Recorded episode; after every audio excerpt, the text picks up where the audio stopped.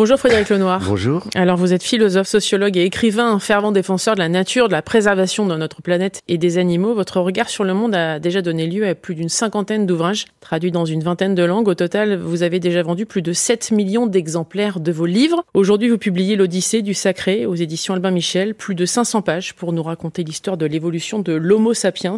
Vous racontez qu'à travers notre attirance et donc notre crainte pour la nature, nous avons développé depuis longtemps, très longtemps, un questionnement profond sur l'énigme de notre apparition sur Terre et de l'existence, ce qui a contribué, entre autres choses, à mettre le mot sacré au cœur de nos vies. Ce sacré a donné lieu à une transformation essentielle. L'Homo sapiens est devenu l'Homo spiritus avec la naissance de grands courants spirituels et religieux. Ce livre, c'est plus de 35 ans de recherche depuis votre thèse en doctorat intitulée La rencontre du bouddhisme et de l'Occident, vous n'avez donc jamais cessé d'interroger euh, la spiritualité et le phénomène religieux. Oui, c'est quelque chose qui me passionne et je le fais d'un point de vue philosophique. C'est-à-dire j'essaie de réfléchir sur l'émergence du phénomène euh, religieux, sur pourquoi, c'est quand même une question très importante, pourquoi est-ce que Homo sapiens est aussi Homo spiritus? C'est-à-dire qu'il a toujours manifesté une dimension spirituelle qui est unique par rapport aux autres animaux. L'être humain, euh, sapiens, c'est le seul qui va faire des rituels funéraires, c'est-à-dire associer à la mort des symboles enterrer les morts d'une certaine manière, avec euh, des armes, avec euh, la nourriture, avec certaines couleurs, etc. C'est le seul animal qui va construire des édifices, des temples, des mosquées, etc., qui, entre guillemets, ne servent à rien d'un point de vue pratique, mais ont une dimension symbolique. C'est le seul animal qui dialogue avec l'invisible. Et donc, qui, on se dit, mais pourquoi est-ce qu'il a cette dimension? D'où est-ce que ça vient? Donc, toute une partie du livre est une réflexion sur euh, cette particularité de l'être humain. Et puis, euh, la partie la plus importante, c'est cette fresque euh, où on part de la préhistoire jusqu'à nos jours pour comprendre cette interrogation du sacré, cette interrogation spirituelle et voir toutes les formes qu'elle va prendre, toutes les métamorphoses du sacré au fil des millénaires. C'est vrai que vous posez le décor dès le départ avec une longue introduction. Et ce mot sacré, c'est vraiment le fil rouge hein, de cette bah, J'essaie de bien le définir. Vous partez de la crainte finalement euh, de l'émerveillement. C'est ça le point de départ. Les, deux. C'est-à-dire, euh, je crois qu'effectivement, d'ailleurs Einstein, que je cite au début du livre, le dit très clairement. Il dit Je ressens l'émotion la plus profonde devant le mystère de la vie et du monde. Ce scientifique pensait lui aussi. Mais bien sûr, c'est-à-dire que bah, une dimension sacrée. Il n'était pas religieux, mais il avait le sens du sacré. C'est-à-dire, et c'est comme ça que je le définis, c'est à la fois cet émerveillement devant la beauté du monde qui n'a pas ressenti parmi nous, à un moment donné, un émerveillement devant un coucher de soleil sur la mer, devant un rayon de lumière dans une forêt, etc. Et donc, on ressent le sacré, on ressent quelque chose qui nous dépasse dans la beauté, dans l'harmonie du monde et de l'univers. Il suffit de regarder la voûte étoilée, c'est bouleversant. Et en même temps, de la crainte. Regardez les séismes, les tremblements de terre, la nature est puissante, elle nous fait peur. Et puis, la mort la mort nous fait peur. Et donc l'être humain, on voit que Sapiens en tout cas, s'est interrogé depuis le départ sur le mystère de la vie et de la mort, et il s'est interrogé sur cette beauté du monde qui en même temps lui fait peur. L'exemple d'Einstein est, très très bien choisi, c'est scientifique. Euh, Einstein, il est associé euh, à la science, ah, un des plus grands savants de tous les temps. Et euh, quand on regarde un peu les, préceptes de la philosophie, on, a toujours en tête toutes et tous finalement le cogito ergo sum euh, de, de Descartes. Donc l'esprit cartésien, c'est quoi avoir l'esprit cartésien? C'est avoir l'esprit logique. Et finalement, c'est difficile de trouver de la logique dans une religion, dans une croyance, dans une spiritualité. J'ai l'impression que ce livre, il est construit là-dessus, justement, pour nous donner des clés. Ben, en fait, euh, les religions euh, reposent sur des croyances. Et c'est la différence avec les philosophies qui reposent sur la raison. Mais on peut interroger philosophiquement les croyances et les religions, essayer de comprendre comment elles se sont développées, dans quel contexte, qu'est-ce qu'elles apportent, quels sont aussi les problèmes qu'elles posent. Et donc, moi, j'essaye de distinguer plusieurs choses. Le sacré, qui, je pense, est le plus universel. C'est-à-dire, c'est un sentiment, le sacré. C'est un ressenti, si vous voulez, devant, encore une fois, le mystère de la vie et du monde, devant la beauté et puis la crainte qu'on ressent devant euh, la force de la nature. Et du sacré vont naître plusieurs choses. Je dirais la spiritualité. La spiritualité, c'est la quête individuelle que chacun peut ressentir. Et on peut être athée, on peut être croyant, on peut être matérialiste, on peut être spiritualiste, peu importe, on peut avoir une quête spirituelle. Il y a des philosophes comme André Comte-Sponville qui se disent moi je suis complètement athée, matérialiste et en même temps j'ai une spiritualité. Justement, il raconte euh, parfois qu'il a connu des émotions très profondes dans la nature, etc. et qu'il a une dimension spirituelle qui s'interroge sur le sens de l'existence. Et puis on peut être euh, spirituel et religieux. Et puis à côté de ça, il y a la religion. Et la religion, c'est la forme collective du sacré. C'est la manière dont les êtres humains organisent de manière culturelle euh, le sacré et la spiritualité. Et du coup, la religion a une dimension toujours collective. Et cette dimension collective peut devenir effectivement dogmatique, pesante, enfin tout ce qu'on a connu, comme elle peut donner naissance à des formes très poussées de mysticisme, d'aide humanitaire, etc. Donc je dirais que la religion peut apporter le meilleur et le pire, mais elle a une fonction essentiellement sociale, elle crée du lien. Il n'y a pas une seule civilisation qui s'est construite sans religion. La religion a été toujours le ciment des peuples qui leur a permis à travers une grande diversité d'être réunis autour de croyances invisibles qui les dépassent. Mais aujourd'hui, il est important de distinguer la spiritualité individuelle qu'on peut avoir sans religion de la religion. Est-ce que justement euh, le fait que les religions euh, occupent une place euh, assez importante aujourd'hui, qu'elles s'invitent dans plusieurs débats, dans plusieurs fragments de notre société, vous a aussi donné envie d'avancer sur ce sujet-là, de mieux comprendre? C'est vrai qu'on dit qu'en Europe, la religion a beaucoup reculé, pourtant en Occident ce n'est pas le cas. Il y a quand même 6 milliards de personnes qui se disent touchées par une croyance, une spiritualité, Tout à fait. une religion. Les, trois quarts de l'humanité restent religieux. et nous on s'en rend pas compte du tout, parce qu'on est en France, un des pays les moins religieux du monde, où la religion a le plus reculé. Et les problèmes qu'on a en France liés à la religion sont essentiellement liés à l'importation d'une religion étrangère qui est l'islam, et qui du coup crée un choc culturel. Mais au fond, on peut dire qu'en France, la religion a beaucoup reculé. Et par contre, les quêtes spirituelles sont très fortes. Vous avez beaucoup de gens qui disent, euh, moi je suis spirituel, je crois qu'il y a une force, quelque chose qui nous dépasse, mais je veux pas l'appeler Dieu, ou je pratique pas forcément dans une religion, mais je suis touché par le sacré. Donc ça, il faut comprendre que euh, on peut rester spirituel sans être religieux. Avant, on avait plus les pieds sur terre, de fait, puisqu'on découvrait ce monde, euh, on était abrité par ce monde. Après, il y a eu la sédentarisation, vous le dites d'ailleurs, c'est aussi l'un des points forts hein, de notre évolution, entre guillemets. Le fait de, se détacher finalement de l'essentiel, c'est-à-dire de la planète qui nous accueille, du monde qui l'entoure, de la faune et de la flore, euh, oblige plus ou pas d'avoir plus de croyances, de se rattacher à quelque chose de concret, puisqu'on se tourne de plus en plus vers le virtuel ben En fait, ce que j'essaie de montrer à travers ce livre, c'est une histoire progressive du détachement de l'être humain par rapport à la nature. Au départ, il est complètement inséré dans la nature, il fait partie de la nature. Il vit grâce à la nature. Il, vit dans la nature, grâce à la nature, il a peur de la nature, il respecte la nature. Et puis, je montre qu'il y a quatre grands tournants dans l'histoire de l'humanité qui changent complètement notre rapport au sacré.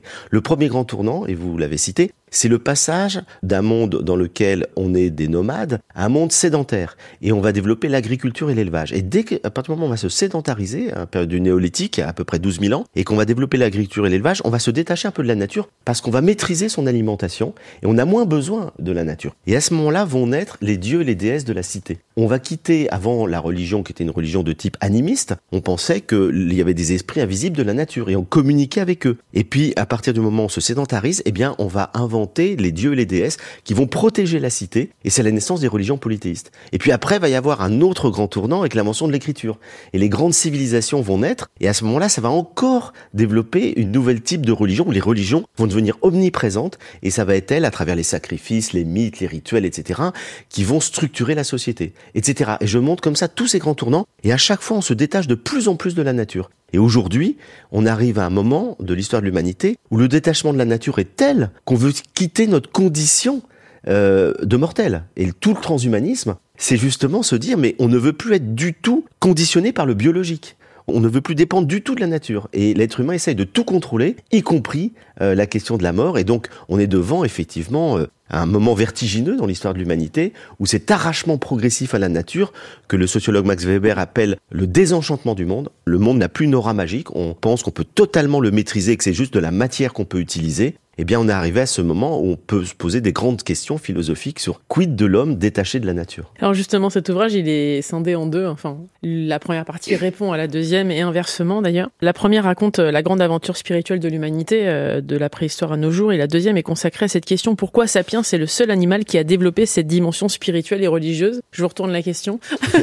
Alors c'est un vaste sujet et je donne là là-dessus je donne pas un avis personnel je donne la parole à, pas mal de penseurs, hein, à la fois qui, ne sont pas systématiquement d'accord. Mais ben, qui ne sont pas du tout d'accord. je mets en débat la question. Et alors je donne la parole d'abord aux spirituels eux-mêmes ou aux religieux, notamment les philosophes grecs de l'Antiquité, qui sont convaincus que l'être humain a une spécificité, c'est qu'il possède un esprit spirituel que n'ont pas les animaux. Et ça, c'est un, un grand débat. Et donc, si on écoute Platon, Aristote, les stoïciens, même Épicure, Ils nous disent l'être humain a une raison un esprit qui lui donne la raison, la capacité de d'abstraction euh, que n'ont pas les animaux, et c'est ça qui va le mettre en contact avec un monde invisible, ou en tout cas lui faire penser qu'il peut exister un monde invisible avec lequel il peut communiquer. Et puis après, je mets la position des penseurs matérialistes et athées contemporains, enfin en tout cas modernes, c'est-à-dire Freud, Marx, Feuerbach, Nietzsche, Auguste Comte, qui eux nous disent tous avec des arguments complètement différents que la dimension spirituelle et religieuse, et surtout religieuse d'ailleurs, c'est ça, il s'attaque surtout à la religion, est une aliénation. Alors pour Feuerbach, c'est une aliénation anthropologique. C'est-à-dire qu'on projette sur un monde invisible toutes les qualités humaines et on dépossède l'homme de ses qualités pour les projeter sur Dieu. Pour euh, Freud, c'est une aliénation psychique. Et donc l'être humain est dans un état quasiment psychotique de refus de la réalité. Comme il refuse la mort et la souffrance et le chaos de l'existence, eh bien il va inventer euh, les dieux qui, ou Dieu qui va le rassurer comme un doudou hein, euh, finalement et nous rassurer, nous permettre de supporter la peur de la mort. Auguste Comte nous montre que euh, la religion est une aliénation intellectuelle et que c'est le stade infantile de l'humanité, etc. Donc je donne la parole à ces penseurs athées. Et puis après, je donne aussi la parole à des penseurs comme Carl Gustav Jung, Viktor Frankl, qui eux réhabilitent la dimension spirituelle, je dis pas religieuse, spirituelle de l'être humain, en disant l'être humain, il a besoin de sens, il a besoin de mystère, et parce qu'il a ce besoin de sens et de mystère, au fond, il a un cheminement qui lui permet de grandir et de s'améliorer en humanité, grâce à cette spiritualité. Et puis enfin, je donne la parole à des neuroscientifiques comme Boris Cyrulnik et d'autres, et qui nous essayent d'expliquer pourquoi dans le cerveau humain, il y a ce besoin de sens, il y a ce besoin d'explication qui pourrait être l'explication de la raison pour laquelle euh, l'être humain est spirituel et religieux. C'est grâce à Platon que vous rentrez dans cet univers de philosophie. Euh, c'est ah bah votre père, hein, qui vous il tend donné le à lire banquet. le banquet de Platon, j'avais 13 ans, et j'ai attrapé le virus de la philosophie qui m'a jamais lâché. Donc j'ai lu tous les dialogues socratiques très jeune, adolescent. Et puis après, je suis devenu spinoziste. Hein, donc à l'âge adulte, c'est Spinoza qui... J'ai fait un livre sur Spinoza parce que c'est pour moi euh, le plus grand philosophe. Et donc euh, je me suis beaucoup inspiré de sa philosophie. Et c'est vrai que la philosophie m'a accompagné toute ma vie. Et ça a été important pour moi qui m'intéresse aux questions religieuses et spirituelles depuis toujours, d'essayer de porter justement un regard à la fois historique et philosophique sur le phénomène spirituel et religieux parce que il est essentiel. Encore une fois, vous le disiez tout à l'heure, il y a encore 6 milliards d'individus qui adhèrent à une religion et parmi ceux qui n'adhèrent pas, beaucoup de gens ont encore une dimension spirituelle. Et donc, je crois qu'on faut comprendre ce phénomène qui est proprement lié à Sapiens. Qu'est-ce qui vous a transmis votre père, euh, Frédéric Lenoir? On a le sentiment bah, qu'il vous a donné, euh, qu'il vous a offert un regard sur le monde aussi, une envie de mieux le comprendre. Oui, je crois que c'était quelqu'un qui était passionné de philosophie, donc il m'a transmis ça. Et puis c'était quelqu'un qui était très engagé socialement, hein, qui a,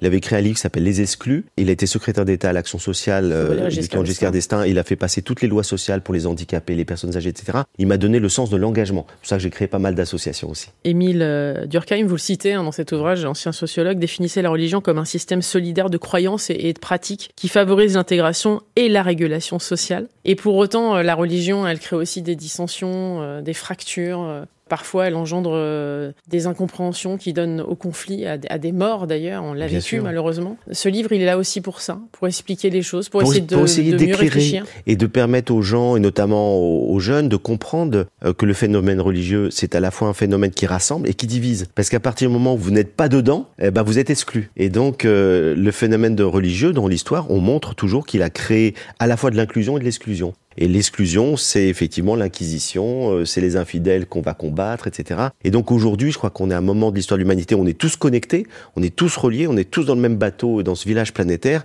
Et il faut être lucide sur cette menace religieuse et essayer de la dépasser. Et on peut la dépasser par la spiritualité. C'est-à-dire que la spiritualité, au contraire, c'est quelque chose qui touche l'intelligence, la raison. Dans la spiritualité, il y a de la raison, il y a du cœur, il y a de l'amour. Hein, et donc, avec euh, euh, de l'amour et de la raison, eh bien, c'est l'antidote, je dirais, à toutes les dérives meurtrières des religions. Et puis peut-être aussi mieux communiquer. Euh, ce n'est pas un hasard si vous êtes président de l'association Sèvres, hein, qui justement a créé des formations, des ateliers de pratique, hein, de la méditation, de la philosophie, pour les enfants. donc les enfants et les ados. Donc on s'adresse vraiment aux jeunes. Ça veut dire qu'ils sont notre avenir. Oui, alors tout à fait. Moi, je, je pense que si on veut que l'humanité évolue, faut s'occuper des enfants, de l'éducation, et, et c'est la clé de tout.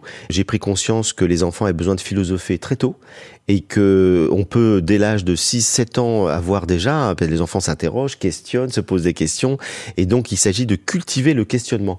Et ces ateliers de philo, ORCEV, ça veut dire savoir être et vivre ensemble et on forme des animateurs, on en a formé 5000 en 7 ans qui vont dans les écoles, donc on a un partenariat avec l'éducation nationale qui permet de faire des ateliers de philosophie. Alors, pas mal d'enseignants le, le font aussi qui ont été formés par nous et donc ces ateliers de philo permettent aux enfants de développer un esprit critique et puis de s'écouter, de dialoguer entre eux, de construire un raisonnement ensemble. On a fait des ateliers dans plein de cités éducatives, dans des lieux où il y a plutôt de la difficulté, du harcèlement, mais ça fait reculer le harcèlement, ça fait reculer l'intolérance, parce que les enfants apprennent à penser ensemble, à s'écouter, à débattre, et ça, je crois que pour nos démocraties, on en a tellement besoin. Vous terminez euh, en écrivant qu'il y a une révolution du transhumanisme et de l'intelligence artificielle, un désenchantement et un réenchantement du monde, une urgence de la vie intérieure et de la spiritualité. Alors Frédéric Lenoir, euh, où va le monde? Non, mais voilà, je crois qu'on est face à des défis euh, quand même inédits dans l'histoire de l'humanité. Le défi écologique, ça n'a jamais eu lieu. Le fait qu'on peut rendre la Terre peut-être inhabitable pour les humains en quelques décennies, ça n'a jamais eu lieu. Le fait qu'on est tous connectés par le numérique, ça n'a jamais eu lieu. Et le transhumanisme, la possibilité éventuellement de nous rendre immortels ou l'intelligence artificielle de fusionner notre intelligence avec celle des machines, ça n'a jamais eu lieu. Donc face à tous ces défis, je dis pas qu'il faut arrêter euh, le progrès technologique, etc. Je dis on a besoin d'un surcroît de conscience. C'est ce que disait Bergson. Il disait faut face à un monde tellement technologique un supplément d'âme. Eh bien, je pense qu'on a besoin d'un supplément d'âme au sens de la spiritualité. Euh, retrouver le sens du sacré, ça nous aidera à faire des bons choix par rapport à tous ces progrès technologiques qu'on doit maîtriser. C'est pas eux qui doivent nous guider s'appelle L'Odyssée du Sacré. Euh, c'est paru aux éditions Albin Michel. Merci beaucoup, Frédéric Lenoir, d'être passé dans le monde d'Élodie sur France Info.